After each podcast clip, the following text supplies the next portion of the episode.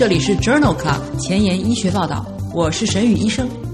每周五天，每天半小时，只讨论最新的顶尖专科文献，介绍给感兴趣的同行们。Journal Club 是双周刊，分十个专科话题。这一周五天分别是风湿免疫科、泌尿科、血液科、妇产科和儿科。别忘了关注公众号，订阅我们的节目哦。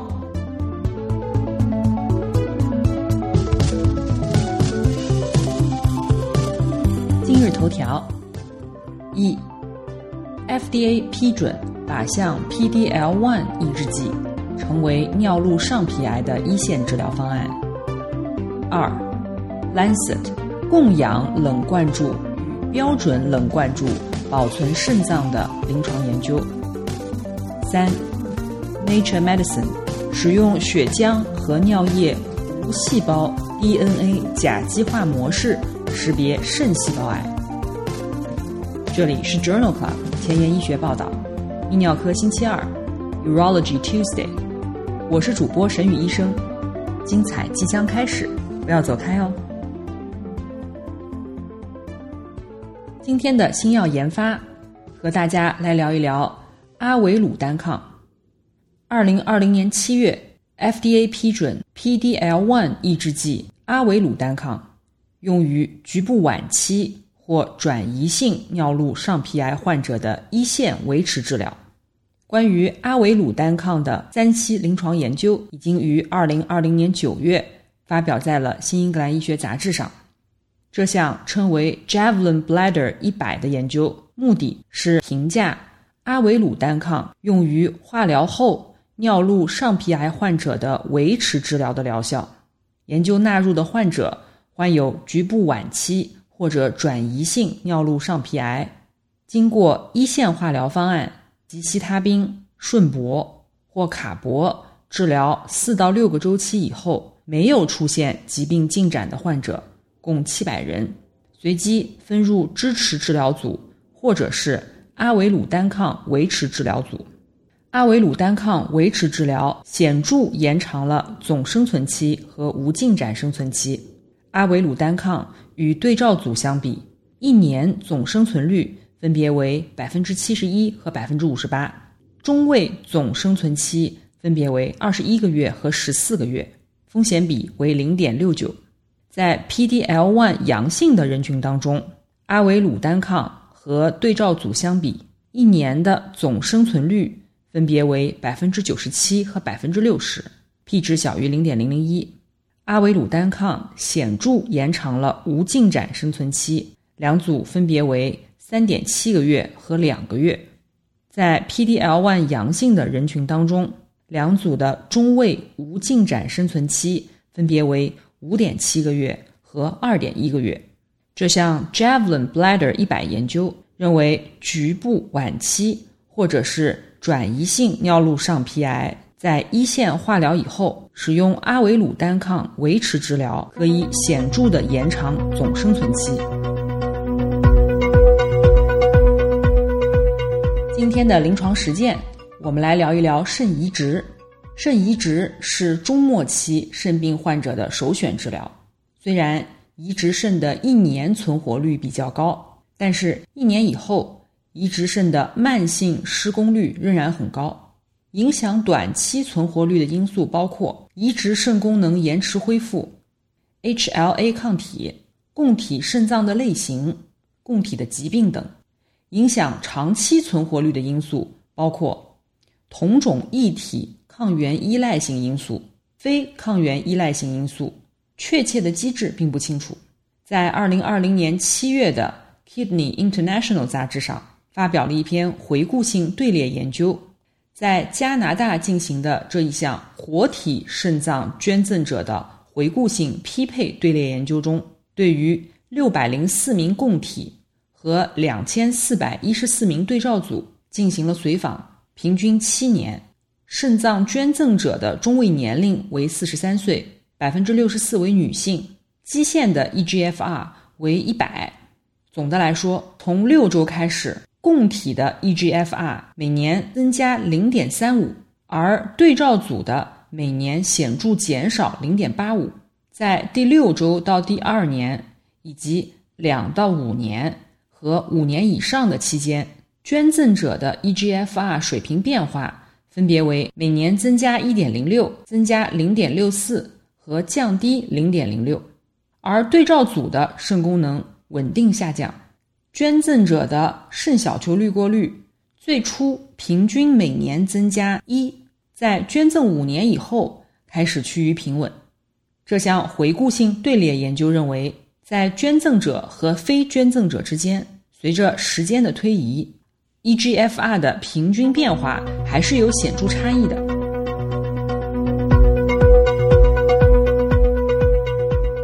二零二零年八月份发表在《Clinical Journal of American Society of Nephrology》杂志上的一项队列研究，评价了老年捐赠者单肾和双肾移植的应用和结果。如果单肾移植的预期效果不好，那么来自老年捐赠者的肾通常会被丢弃。另一种策略可以考虑双肾移植。这项研究旨在评估年龄大于等于六十岁的捐赠者的肾脏的利用情况，比较双肾移植和单肾移植的临床结果。研究纳入了老年的死亡捐赠者的肾脏，共七千八百颗。其中百分之十七的肾脏被丢弃，双肾移植三百五十六例，单肾移植五千例。双肾移植中的捐赠者通常年龄很大，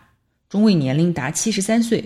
调整混杂因素以后，双肾移植和单肾移植的五年移植的存活率是相似的，患者生存期也没有差异。其中，双肾移植组当中，十二个月的 eGFR 的中值显著的高于对照组，分别为四十和三十六毫升每分钟每一点七三平方米，p 值小于零点零零一。这项队列研究认为，大于等于六十岁的捐赠者的肾脏移植当中，双肾移植的患者十二个月以后肾功能更好，五年的总生存率是相似的。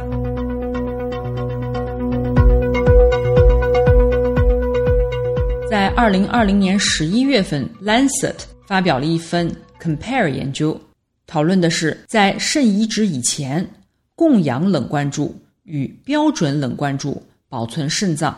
是否能够改善已故捐赠者的肾脏移植的预后。已故捐赠者的肾脏被保存在低温低氧的条件下，在保存过程当中提供氧气，可能能够改善移植后的结果。特别是对于损伤较为严重的肾脏，这项研究旨在讨论低温机器灌注时补充氧气是否能够改善已故捐赠者的肾脏移植的预后。这项随机双盲配对的三期临床研究在欧洲十九个移植中心进行。如果同一位已故捐赠者的两颗肾脏被移植到了两个不同的患者身上，而且已故捐赠者大于等于五十岁，则符合入组标准。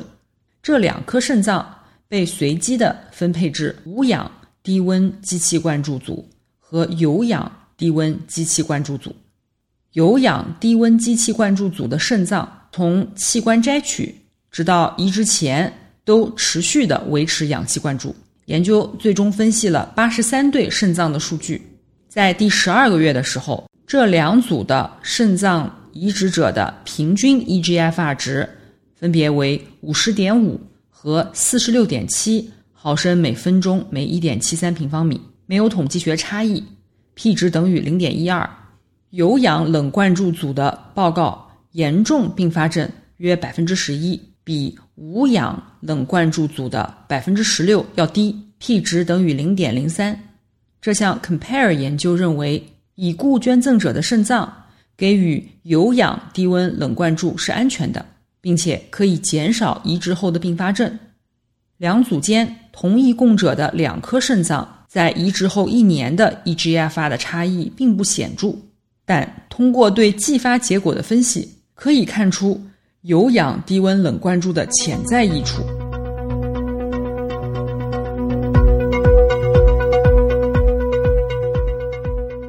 在二零二零年六月的。Clinical Journal of American Society of Nephrology 杂志上发表了一篇观察性的回顾性分析，评价的是肾移植中供体年龄、冷缺血时间和移植物功能延迟恢复的问题。肾脏捐赠者年龄较大是移植物功能延迟恢复最主要的危险因素之一。对于年龄较大的捐赠者，冷缺血时间对于肾脏的损害很大。这项研究旨在评价供者年龄和冷缺血时间与移植物功能延迟恢复风险之间的关系。这是一项观察性的回顾性分析，对于两千一零年至两千一八年之间美国所有接受死亡供者肾脏移植的病例进行了分析，共九万例。分析显示，冷缺血时间越长，供者年龄越大，与移植物功能延迟恢复的风险增加独立相关。但是，五十至六十四岁的供者与大于等于六十五岁的供者相比，移植物功能延迟恢复的风险并没有什么区别。同时，在各个高龄供者当中，冷缺血时间的有害关联性并不高。没有发现显著的冷缺血易感性。这篇文章不能够证明供体年龄和移植物功能延迟恢复之间的关系。冷缺血时间对于移植物功能的影响也没有因为供体年龄增大而被放大。今天临床实践的第二个部分，我们来聊一聊移植肾排斥反应。抗体介导的排斥反应，也就是 ABMR，是肾移植后同种异体肾移植失败的最常见原因。ABMR 的病理机制是 B 细胞和浆细胞活化，导致了供体特异性抗体的产生，也就是 DSA。DSA 可与移植肾内皮细胞上表达的 HLA。或者非 HLA 分子结合，在急性的抗体介导的排斥反应当中，抗体结合移植肾的内皮细胞，并激活补体依赖性和非依赖性的机制，从而募集 NK 细胞、多形核中性粒细胞、血小板和巨噬细胞，从而引起肾小管周围的毛细血管炎、肾小球炎、细胞坏死。血栓性微血管病和移植肾功能相对快速的下降，在慢性的抗体介导的排斥反应当中，反复的血栓形成事件和炎性改变，最终导致内皮细胞损伤和机制重塑，表现为肾小球病变，并导致肾功能缓慢的进行性下降。治疗抗体介导的排斥反应的目标是去除现有的。供体特异性抗体和根除导致其产生的 B 细胞和浆细胞，移植肾排斥反应的第二种机制称为 T 细胞介导的排斥反应，也就是 TCMR，通常发生在术后一年。混合排斥反应是指同时具有抗体介导的排斥反应和 T 细胞介导的排斥反应的特征。在二零二零年十一月份。发表在《Journal of the American Society of Nephrology》杂志上的一篇队列研究，讨论了循环滤泡辅助 T 细胞和 B 细胞激活是发生抗体介导的肾移植排斥反应的基础。虽然抗体介导的排斥反应 ABMR 一直被认为是肾移植术后同种异体肾移植衰竭的主要原因，但是诱导有害的供者特异性抗体 DSA 反应的细胞和分子过程尚不清楚。在这项队列研究中，纳入了一百零五例肾移植后的患者，分析了排斥反应当中滤泡辅助 T 细胞和 B 细胞在其中的作用。研究当中，约有一半的患者体内检测出了供体特异性抗体，其中二十例出现了排斥反应，但是有三十例的患者。虽然检测出了抗体，但是没有出现排斥反应。研究人员在出现排斥反应的患者的血液当中，发现了循环滤泡辅助 T 细胞的增殖和 B 细胞的活化。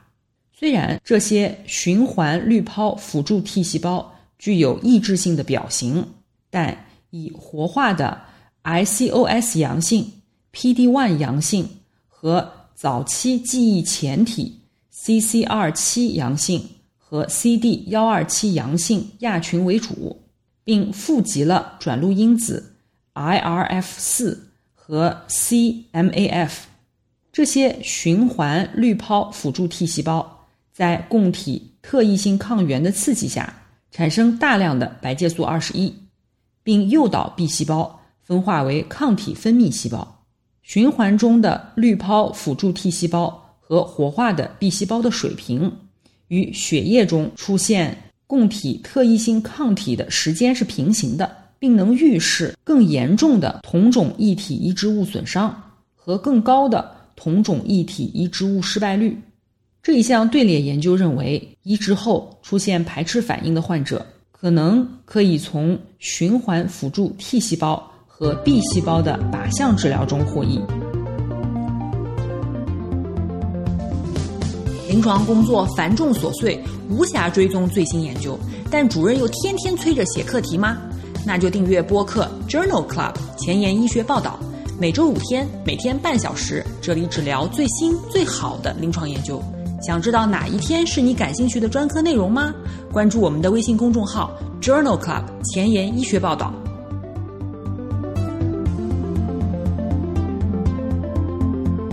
在二零二零年八月的《American Journal of Kidney Disease》杂志上，发表了一篇回顾性的队列研究，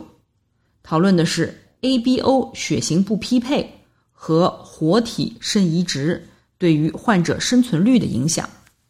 与接受 ABO 血型匹配的活体肾移植患者相比，接受 ABO 不匹配的活体肾移植的接受者失败风险更大，移植失败的风险更高，特别是在移植后的最初几周内。然而，对于患者而言，如果不立刻接受 ABO 血型不匹配的肾脏，则可能需要继续等待 ABO 血型匹配的肾脏，或等待来自已故捐赠者的肾脏。这项研究旨在比较 ABO 血型不匹配的活体移植与等待 ABO 血型匹配的活体移植，以及 ABO 血型匹配的已故捐赠者的肾移植之间患者的生存差异。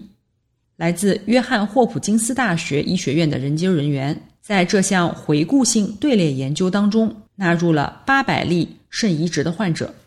在移植术后三十天，ABO 血型不匹配的活体肾移植生存率较低，分别为百分之九十九和百分之九十九点六，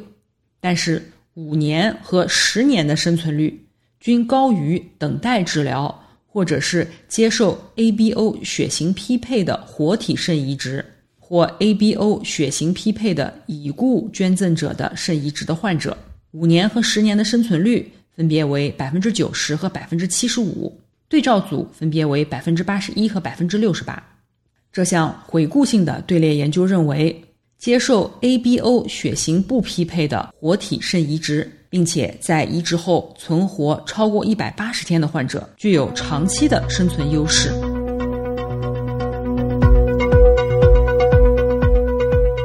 在二零二零年九月发表在《Kidney International》杂志上的一篇全基因组研究，讨论了非 HLA 供者和受者的基因差异，通过早期移植肾纤维化影响移植肾存活率。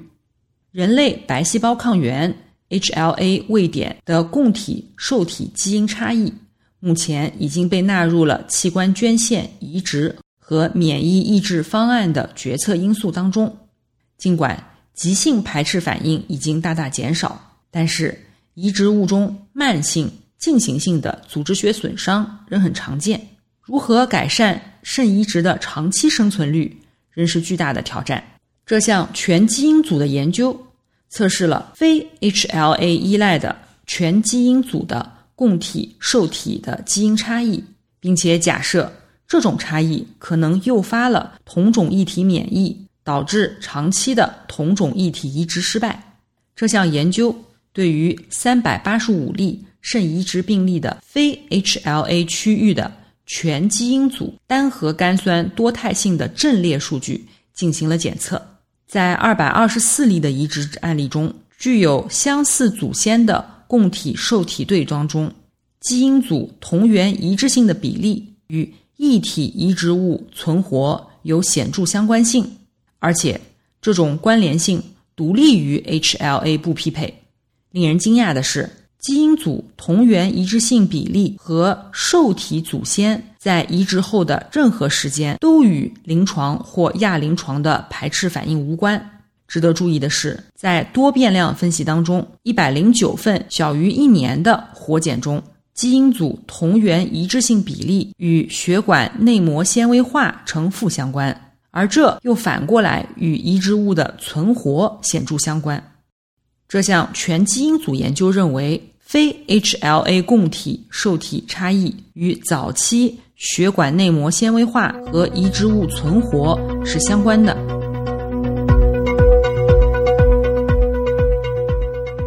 在二零二零年十月份的《American Journal of Kidney Disease》杂志上，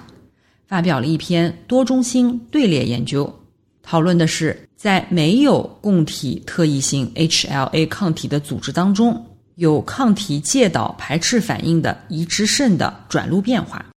当移植肾活检提示抗体介导的排斥反应的时候，循环中供者特异性 HLA 抗体却经常是阴性的。目前尚不清楚这样的病例是否代表了一个独特的临床和分子类型。在这一项多中心的队列研究当中，一共纳入了二百二十四名。移植肾活检的样本，在具有抗体介导的排斥反应的组织学特征的五十六例肾活检样本当中，约有一半的患者缺乏血清 HLA 供者特异性抗体，而且这些标本中过表达的转录大多与干扰素伽马诱导的通路以及自然杀伤细胞内皮细胞的激活相关。具有抗体特异性的排斥反应的组织学样本当中，无论 HLA 抗体阳性或者是阴性，均显示了类似的通路上调和白细胞的浸润性聚集。在抗体介导的排斥反应的组织学样本当中，同时观察到了转录抑制性，而且与 HLA 抗体状态无关，而是由 T 细胞介导的排斥反应引起的。与缺乏排斥反应的组织相比，具有排斥反应的组织和具有 HLA 抗体阳性的患者有更高的移植物衰竭的风险，风险比达到七点二四，而 HLA 抗体阴性的移植物衰竭的风险比为二点三三。这项研究认为，无论 HLA 抗体状态如何，抗体介导的排斥反应的组织学特征。与移植物内转录特征是相关的，预后并不由组织分子表现决定，而是由潜在的病因因素决定。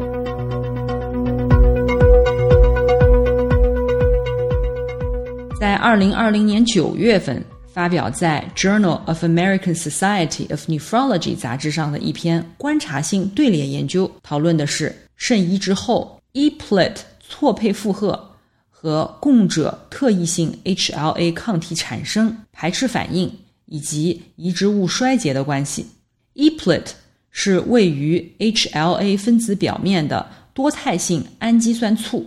在肾移植中评估 HLA EPLAT 错配负荷可以用于移植风险的评估。这一项队列研究的目的是评估 e-plate 错配负荷对于供者特异性抗体。DSA 的产生和移植预后的影响，一共招募了肾移植的成年患者九百二十六人，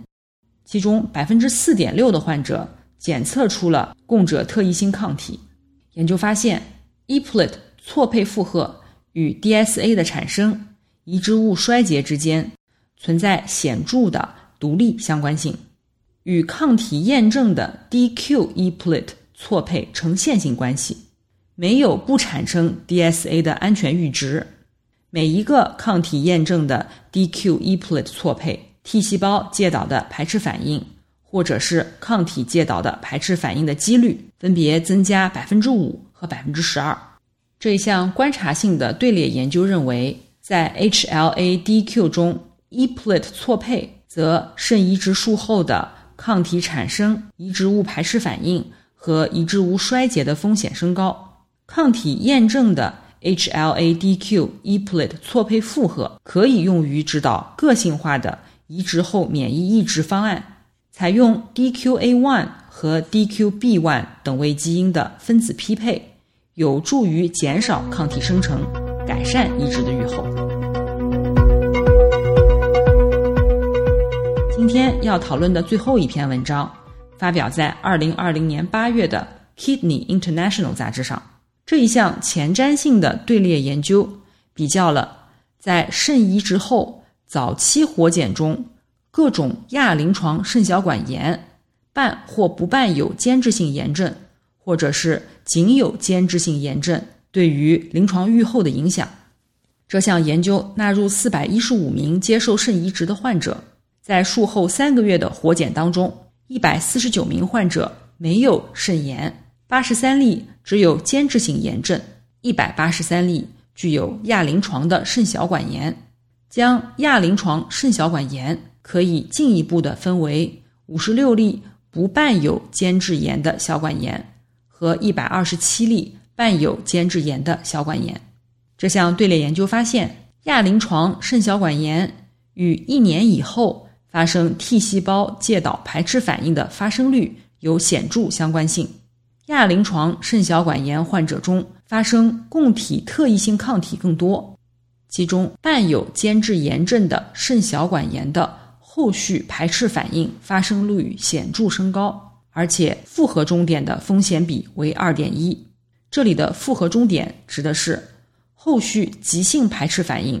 这项前瞻性的队列研究认为，亚临床小管炎是不良免疫事件的标志，特别是伴有间质炎症的小管炎预后最差。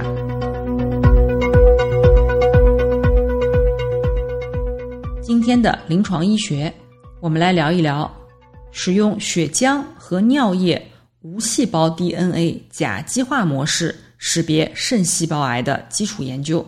这篇文章发表在了二零二零年七月的《Nature Medicine》杂志上。癌细胞有特定的遗传和表观遗传学改变，也就是影响哪些基因被激活，进而生成蛋白质的不同的甲基化模式。此前的研究指出，肿瘤释放到血液中的无细胞 DNA 的甲基化模式可以用于识别许多癌症。在这篇文章当中，研究人员报告了将相同的技术应用于血浆和尿液样本当中，从而检测肾细胞癌。检测的样本来自于九十九例一到四期肾细胞癌的患者和十五例四期膀胱癌患者。以及二十八例健康对照组，血浆无细胞 DNA 可以准确地诊断不同分期的肾细胞癌，曲线下面积可达零点九九。尿液无细胞 DNA 诊断肾细胞癌的曲线下面积达到零点八六。肾细胞癌的甲基化模式几乎可以完全准确地鉴别出肾细胞癌和膀胱癌。以及鉴别肾细胞癌和健康对照组，